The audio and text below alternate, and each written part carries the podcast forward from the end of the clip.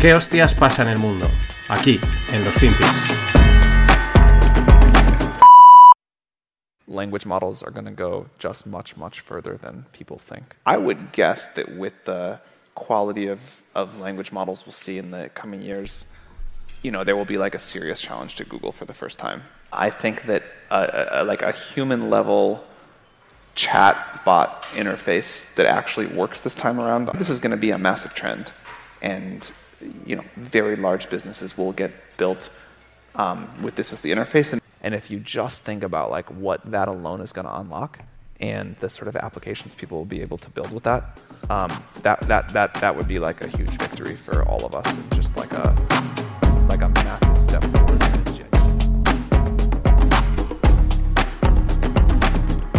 Hola no financieros, vamos con el último FinPix de la semana.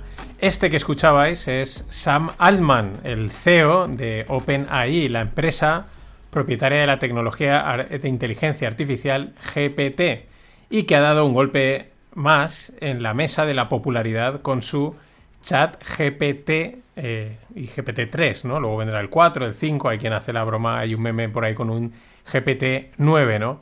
Este es un corte de casi tres minutos que están empalmados, ¿no? Porque es una charla más larga, eh, donde, pues, eh, en, parte, Alman no hace, mm, no dice nada eh, que no hayamos escuchado en las últimas semanas sobre la inteligencia artificial, sobre todo desde que salió este chat GPT. Pues que si la inteligencia artificial puede ser un verdadero reto para Google, que la inteligencia va va a evolucionar mucho más y de lo que vemos ahora y que el impacto pues será mayor de lo que nos pensamos. A ver, tampoco puedo decir otra cosa, pues siendo el CEO de OpenAI y bueno, pero a mí, mmm, bueno, es lo esperable, ¿no? Eh, a mí me parece que este chat GPT pues marca un antes y un después, mmm, por lo menos a nivel de usuario eh, general, ¿no? Para todo el público, yo creo que todo el mundo ha trasteado con él y aunque a veces da respuestas vagas y otras pues eh, lía, ¿no? O se va por los ceros de Úbeda o no contesta correctamente, pero claro, hay que recordar que es la primera versión abierta al público y el resultado me parece muy bueno. Como bien recuperaba por ahí un tuit hoy, alguien decía, el hecho de que ChatGPT se equivoque lo hace casi mejor todavía.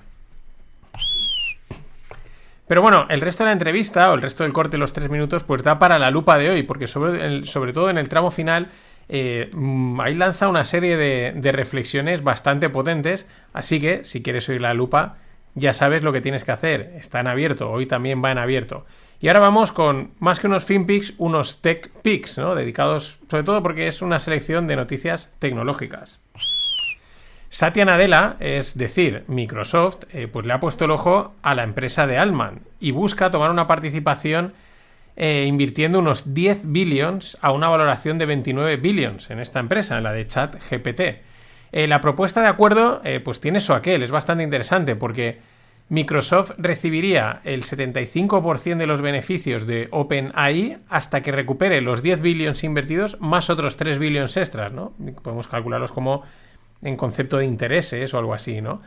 Eh, después, alcanzado ese punto, Microsoft se queda con el 49% de OpenAI y el otro 49% lo tendrían el resto de inversores, entre los que os recuerdo que está eh, Elon Musk, y el 2% restante pues sería propiedad de una organización sin ánimo de lucro de la propia OpenAI. Esto lo hacen a veces, ¿no? Que tienen ahí como una ONG, en plan, pues bueno, la parte, digamos, eh, caritativa, ¿no? De social.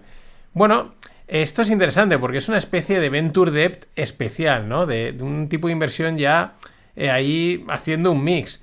Eh, porque claro, por, primero eh, Microsoft recupera su inversión vía beneficios de la empresa en la que ha invertido, que eso es como una especie de crédito que estás devolviendo, y luego pasa a ser accionista con un porcentaje menor que al principio, que, porque era, que era como si tuvieses un 75 y porque estás cobrando el 75% de los beneficios, ¿no? Y luego una vez recuperas esa emisión pasas a tener un 49%. En fin, un mix ahí interesante. También hay que tener en cuenta que primero OpenAI tendrá que generar beneficios y por lo tanto hasta ese punto Microsoft no percibe nada.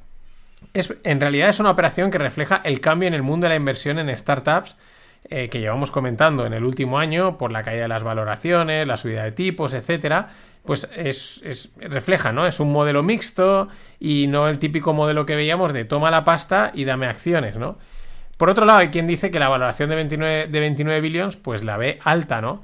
sobre todo para una empresa que no genera beneficios y que, bueno, pues que está ahí a ver esto que sucede, ¿no?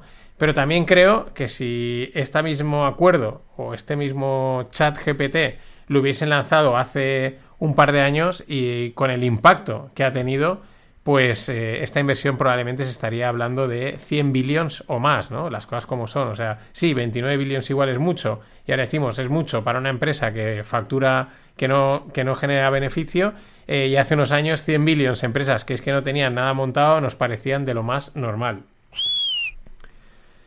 Más cosas, eh, siguiendo en este ámbito, Cabify va a salir a bolsa, aunque el mercado se haya enfriado pues algo de actividad sigue habiendo. Cabify, que es el Uber español, por si alguien no, es de aquí, eh, pues prepara su salida para los próximos 12 meses a una valoración de 2 billions.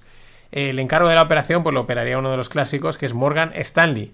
Pero esto es otro detalle, vamos con otro detalle de cómo está eh, este mercado de inversión y valoración de startups guion tecnológicas, ¿no? En el 2018, es decir, hace 5 años, que se dice pronto, Cabify tenía una valoración de 1,4 billions y ahora es de 2 billions. O sea, es decir, sí, oye, ya quisiésemos a lo mejor, muchos días ya quisiese yo esa revalorización, pero en este mundo en el que han habido subidas y bajadas tan fuertes, pues mm, está bastante estable, ¿no?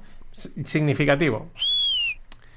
Y eh, bueno, pues eh, esperamos que el acuerdo de, de salida de Cabify a bolsa pues tenga algún tipo de cobertura para evitar lo que pasó o lo que les pasó a los accionistas de Globo Recordar que fue comprada por Delivery Hero, que es una empresa alemana que cotiza en bolsa. Y la caída en bolsa de, Delivery Hero pues arrastró pues todas esas valoraciones, ¿no? Todas esas inversiones. Y esa propia caída de Delivery Hero ha frustrado los suculentos incentivos ligados a la operación, ¿no? Había ahí, bueno, pues este tipo de acuerdos. Aún así, los directivos de Globo eh, van a recibir 115 millones de euros abonados en acciones de Delivery Hero, o sea que mm, su riesgo tienen. Pero mientras, Globo ha seguido registrando pérdidas de 496 millones. Y la verdad es que Coinbase lo tiene todo, si lo pensamos. Eh, es eh, recordar, el exchange eh, de cripto. ¿Por qué? Porque es una startup tecnológica que ya ha salido a cotizar a una valoración estratosférica, es del sector cripto y lleva una piña en bolsa épica. Bien, pues Coinbase sigue largando a gente. Esta vez va a despedir a 950 empleados, un 20% de la plantilla. O sea, eh, las layoffs, que se dice en inglés, los despidos en el sector tecnológico y en el sector financiero, eh, ellos siguen a su marcha, van poquito a poquito, tampoco es algo ahí súper dramático de golpe, pero es bastante también llamativo. Y bueno, ahora ya que hemos entrado en cripto, vamos a ver eh, pues cómo está el, el maltrecho panorama cripto. Pero antes...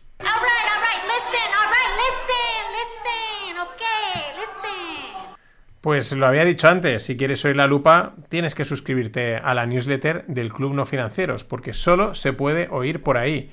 Es, el de hoy va a ir en abierto y además de suscribirte, pues tendrás la opción, si quieres, de hacerte luego socio del Club No Financieros. Va a haber hasta, hasta, bueno, el precio actual se va a mantener hasta el 1 de febrero, así que, mm, bueno, eh, suscribirse es gratis y recibir la lupa la que esta es en abierto, la semana que viene, pues igual la mitad van en abierto y la mitad van en eh, cerrado, solo para socios. y bueno, listen, que me, he adelantado a AOC, a AOC. Por cierto, nada empieza el Australia Open, no confundir con eh, Alessandria Ocasio Cortez, que se utiliza también el AO. Y, y, qué ganas hay de ver tenis y a ver qué hostias pasa. Y tras esta derivada, deportiva, retomamos el, panorama cripto, que está hecho unos zorros y para muestra, pues los siguientes botones o las siguientes noticias, ¿no? Binance ha reconocido que hasta en tres ocasiones, entre 2020 y 2021, tuvo problemas para mantener la estabilidad de su moneda estable, de su stablecoin llamada BUSD, Binance USD. Recordad que la estabilidad y estas monedas estables es que un dólar, una, una, una moneda, ¿no? Un dólar, un BUSD y no pudieron mantener esta estabilidad por no disponer de reservas suficientes. Lo han reconocido. Claro, esto es, mm, pues, pues, pues, pues, clama al cielo, ¿no? Pero es que sobre todo, si lo pensamos, esto sucedió en los momentos de bonanza. Estamos hablando entre 2020 y 2021 que cripto era el paraíso para hacer dinero, ¿no? Pues imagínate ahora eh, cómo, las cómo deben de estar pasando. Pero sin embargo, pese a las recurrentes dudas sobre la solidez de Binance y que va a ser la siguiente a caer y que va a arrasar, etcétera, las cosas como son, la empresa de CZ, de Chang Peng Zhao, ahí sigue. Ahí sigue aguantando el temporal después de toda la que está cayendo. Eso no quiere decir nada, pero que vamos, que ahí sigue. Y al mismo tiempo, los fiscales americanos están investigando las relaciones de los hedge funds con Binance por un posible blanqueo de capitales. Eh, vamos, pues eh, a, perro flaco todos son pulgas, ¿no?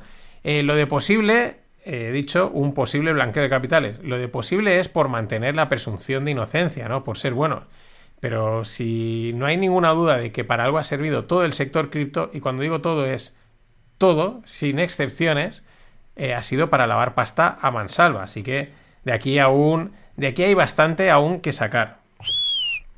Y otro ejemplo de lo turbias que están las aguas en el mundo cripto es que Barry Silbert, el CEO de Digital Currency Group, ha sido acusado de fraude por los gemelos Winklevoss, que son los dueños de Gemini, los que Mark Zuckerberg les, virló Facebook. Bueno, anteriormente este Silver y Winklevoss pues eran compadres y partners en el mundo cripto, porque cuando todo iba bien todos eran super colegas, eh, vamos a construir cosas y era todo que cómo mola, ¿no? Sí, tal, ¿no? etcétera, ¿no? Toda esa alegría y ahora pues prácticamente va todo el mundo a leches unos contra otros a ver quién destruye a quién, otros agachando la cabeza y otros diciendo, "No, yo es que realmente no nunca realmente me llegué a involucrar", ¿no? Todas las ratas huyen del barco.